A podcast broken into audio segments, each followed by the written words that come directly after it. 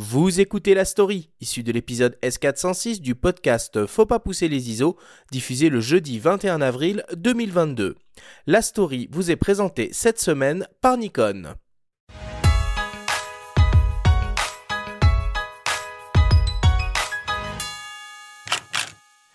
Le lien fondamental noué entre l'humain et le corail est plus ténu que jamais.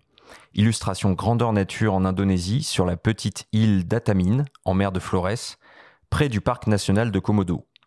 Photographe et biologiste marin, Martin Colognoli a partagé le quotidien d'une communauté de pêcheurs dans le village de Seraya Bessar au fil de séjours réguliers de plusieurs mois pendant six ans. Passionné par les interactions entre l'être humain et l'ensemble du monde vivant, il a témoigné, en images, des difficultés quotidiennes de ces populations sédentarisées pour subvenir à leurs besoins. La destruction progressive du récif corallien, à la fois victime du réchauffement climatique et de décennies de pêche intensive à la dynamite, oblige ces anciens nomades de la mer à naviguer plus loin pour trouver des poissons. Ce travail au long cours a finalement pris la forme d'un livre intitulé Corail, dans lequel les photos, couleur et noir et blanc, montrent autant les individus que cet indispensable écosystème vivant. C'était le but justement de, ce livre, c'est euh, de raconter cette euh, ultra-dépendance que l'humain ne peut pas exister sans le corail, de parler aussi de, bah, l'impact en fait que n'importe qui euh, sur la planète peut avoir sur des populations locales qui dépendent directement de la pêche. C'est pas des gens qui cultivent, c'est des gens qui se servent dans le milieu. Ils dépendent vraiment de la, de la bonne santé du milieu, contrairement à des pays qui dépendraient de l'agriculture où on peut quand même se détacher un peu des milieux naturels pour euh, pouvoir euh, tenter de survivre un moment. Euh, on a plus de stabilité, on va dire. Eux ne l'ont pas et on le sent très vite. La préface du livre est signée Charlie Veron. Le biologiste australien, considéré comme le parrain du corail, raconte comment il est devenu militant après qu'il a témoigné des dégâts causés par des bombes artisanales à base d'engrais et de diesel sur les récifs philippins. Une source d'inspiration pour le jeune biologiste français. Co-fondateur de l'association Coral Guardian, Martin Colognoli a initié un programme qui implique les communautés locales dans la restauration, la protection et la valorisation de l'écosystème corallien sur l'île d'Atamin. Après mes études, je suis parti travailler dans une ferme d'exportation de poissons tropicaux et de coraux vivants pour les aquariums. J'ai fait ça pendant à peu près un an. C'était de l'exploitation des milieux naturels, de l'exploitation humaine des pêcheurs pour, euh, ben, en leur demandant d'aller euh, en quelque sorte piller leur écosystème pour ensuite euh, distribuer sur le marché des aquariums, qui n'est pas quelque chose qui nous fait vivre directement, c'est-à-dire on mange pas les poissons, voilà, c'est vraiment pour le plaisir. C'est de là qu'est née l'idée de l'association, impliquer les pêcheurs traditionnels dans la protection des écosystèmes dont ils dépendent, le corail, les récifs coralliens. Et tout ça a commencé en 2012. À terme, le but est de rendre la communauté de pêcheurs totalement autonome et de prouver que la main de l'homme peut inverser la tendance. Nous, le but, c'est vraiment de les former, mais que ce soit eux les maîtres de ce programme, de les rendre euh, complètement autonomes et maîtres de tout, ce qui, va se passer sur le terrain. Donc, mettre en place une aire marine protégée, définir les zones, récolter les coraux, euh, fabriquer des structures, transplanter les coraux, suivre l'évolution euh, du retour de biodiversité, faire un suivi des pêches pour connaître un peu aussi l'évolution des stocks de pêche. C'est quelque chose qui fonctionne très bien et qui met en avant en fait vraiment ces populations locales. Suite à une demande de l'association, la zone marine est officiellement protégée par le gouvernement indonésien depuis septembre 2019. En cinq ans, quelques 40 000 coraux ont été transplantés, avec pour conséquence concrète 30 fois plus de poissons, et sur le plan humain, la création d'emplois au niveau local. L'association ambitionne désormais de développer son activité dans les Caraïbes, l'océan Indien, la mer Rouge, ainsi qu'en mer Méditerranée. Un écosystème corallien différent, mais tout aussi important.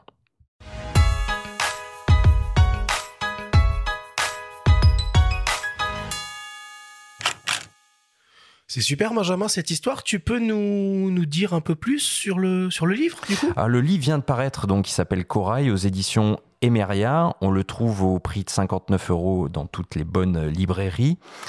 Et je pense que c'est des thématiques bon, qui vont évidemment parler à notre invité. Euh, Laurent, tu es à la fois photographe, mais tu es aussi biologiste. Est-ce que tu pourrais peut-être nous expliquer la différence entre les récifs euh, coralliens et les récifs coralligènes dont ah tu parles? Toi, dans Planète Méditerranée, par exemple. Oui, il y a, Alors, c'est vrai que d'un point de vue visuel, c'est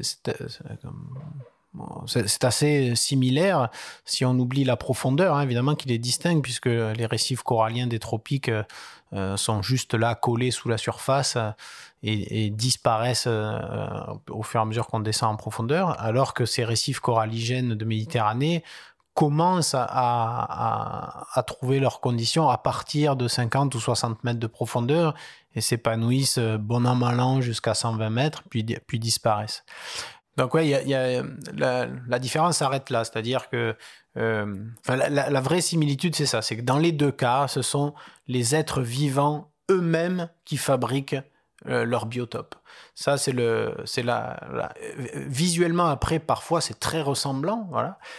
Après, quand on rentre dans le détail, c'est différent. Le récif corallien, par définition, ce sont des coraux, diverses espèces de coraux qui fabriquent le récif. Dans le cas des récifs coralligènes, euh, les coraux eux-mêmes euh, sont minoritaires finalement dans, ce rôle de, bâtisseur. Euh, il y a énormément d'autres organismes, on pourrait presque par chauvinisme dire que c'est plus varié sur un récif coralligène, puisqu'il y a beaucoup plus d'espèces appartenant à des groupes beaucoup plus différents qui, sont ces espèces qui bâtissent le récif.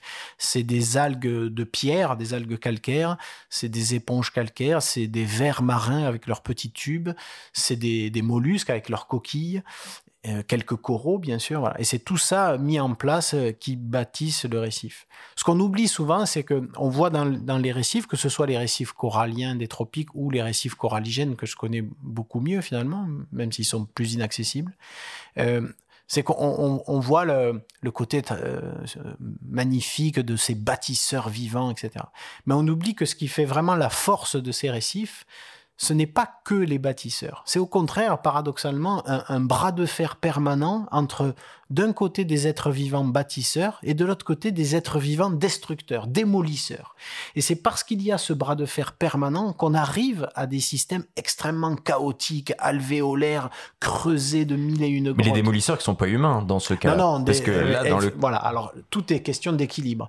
Euh, il se trouve que voilà, l'évolution a fait que ce bras de fer est équilibré et, que ça bâtit, ça détruit, ça bâtit, ça détruit, et ça crée quelque chose de finalement euh, extrêmement chaotique et donc, et, donc favorable à une recrudescence encore plus de biodiversité. Si on n'avait que des animaux bâtisseurs, les récifs seraient des sortes de, de murs monolithiques lisses, euh, sans aspérité euh, et, et, dépourvus finalement de diversité. Mais comme il y a ce, ce, ce, ce, bras de fer permanent, eh bien ça, ça, attire encore plus, ça attire encore une troisième catégorie qui va être les profiteurs, les squatteurs, les opportunistes qui vont venir se cacher dans ce récif. Ça c'est valable autant pour le récif corallien que pour le récif coralligène.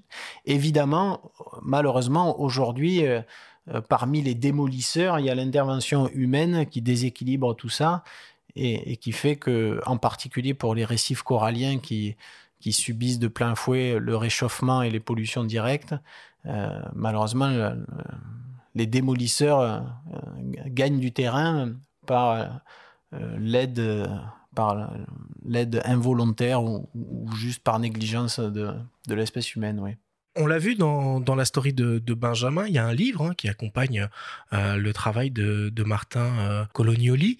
Euh, c'est quoi l'importance pour toi du, livre photographique? On l'a évoqué, tu as déjà signé 14 ouvrages, le dernier est aussi édité chez, chez Emeria. C'est quoi l'importance du livre photo pour toi?